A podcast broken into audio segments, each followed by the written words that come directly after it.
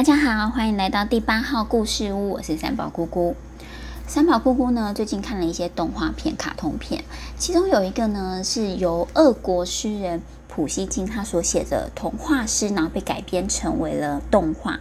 那今天呢，三宝姑姑就挑选这样的故事跟大家分享哦。这个故事呢，叫做《渔夫和金鱼的故事》。渔夫和金鱼的故事。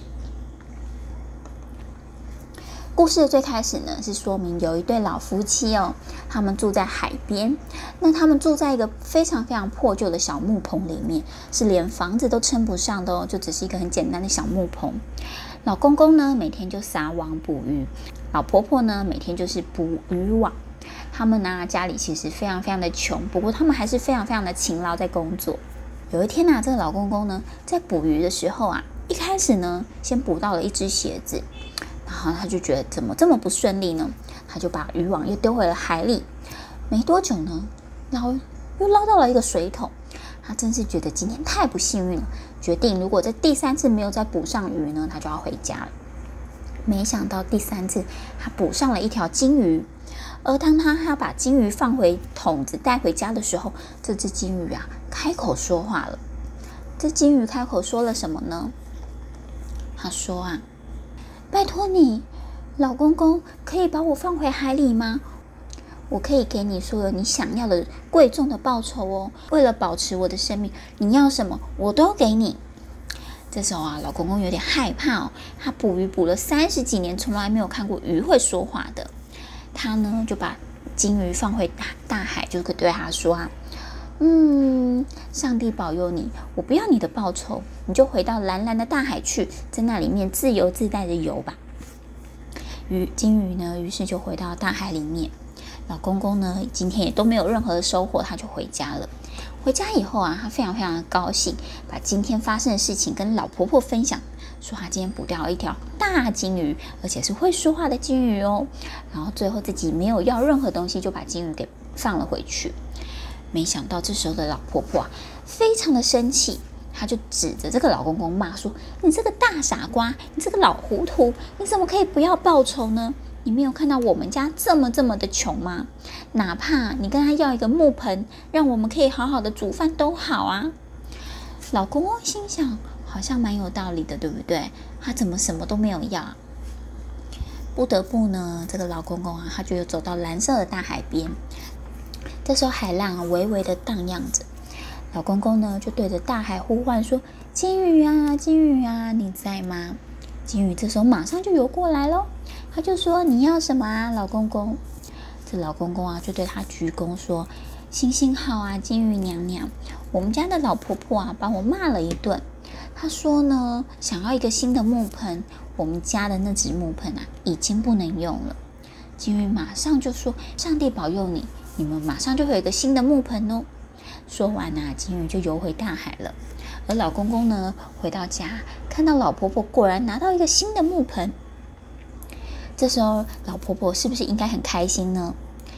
没有哦，老婆婆非常非常的生气，她又指着老公公大骂：“你这个大傻瓜，你怎么真的只要了一个木盆呢？你去跟金鱼说，我们要一个房子，我们要一个木房子，我们现在可是住在木棚里面，连房子都称不上的。”老先生啊，没有办法，他呢就又走到海边了。这时候海浪啊，慢慢的翻动了起来。老老公公呢，他又对着金鱼喊。金鱼啊，金鱼啊，你在吗？金鱼就游过来说：“你要什么啊，老公公？”这老公公啊，他又对金鱼娘娘行个礼。这老公公啊，又对金鱼娘娘鞠躬了。他说：“金鱼娘娘，行行好吧，我们家的老婆婆把我骂得更惨了，她都不让我好好的休息，她一直唠叨的说她想要一座木房子，你可以帮我吗？”金鱼就说。别难受，去吧！上帝保佑你，你们呢就会有一座自己的木房子哦。说完呢，金鱼就离开了。这时候啊，老公公慢慢的走回家，发现他们家的小木棚已经不见了，变成了一个宽敞明亮的小木屋喽。哇，有白色的烟囱，有橡木的大门，还有非常非常温馨的装潢。老婆婆啊，她就坐在窗子底下。说了什么呢？老婆婆又指着老公公骂：“你真是一个实实足足的大混蛋！你居然真的只要了一个木房，你不能再跟他多要一点点东西，多要一点点钱吗？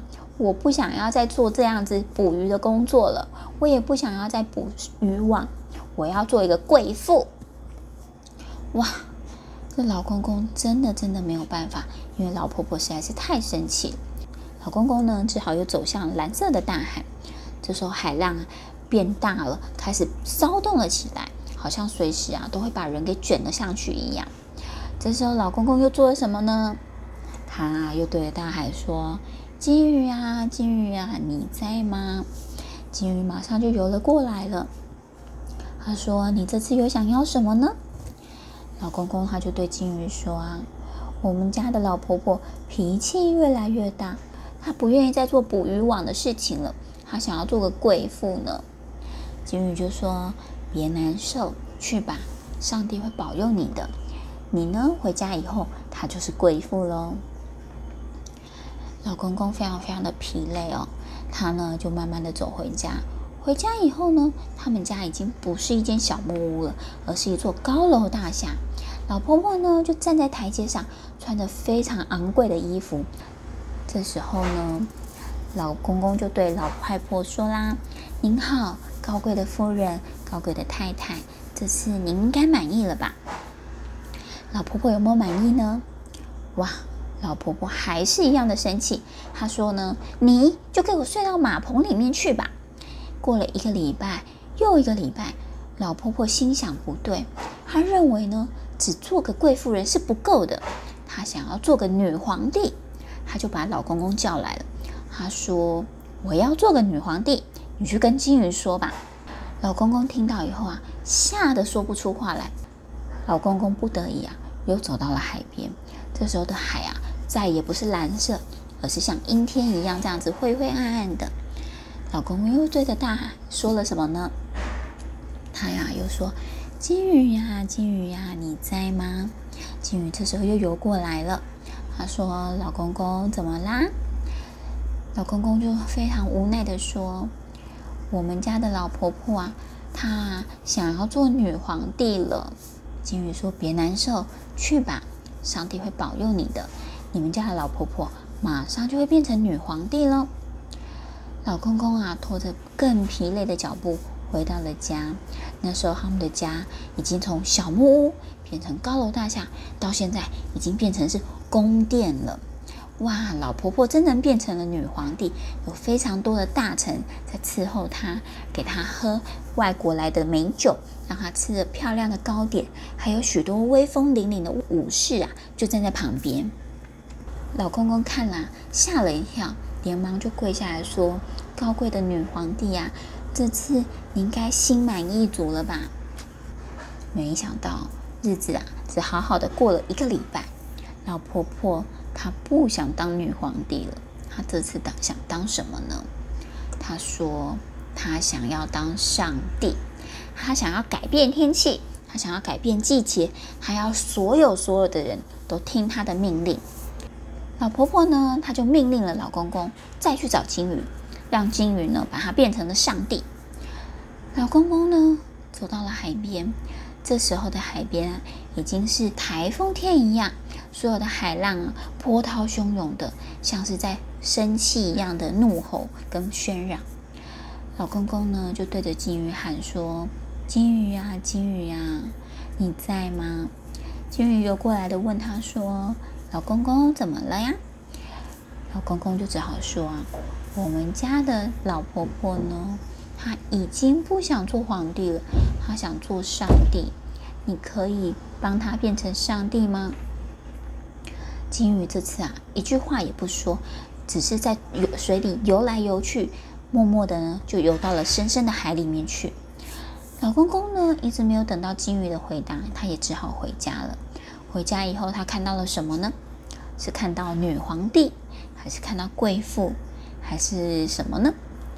回到家以后啊，他们家又变成最开始那个破烂的样子，什么东西、什么礼物，通通都消失了。这个故事呢，是根据作者的时代背景呢，有人说他是讽刺那个时候俄国的皇宫贵族非常非常的贪婪，非常非常的贪心。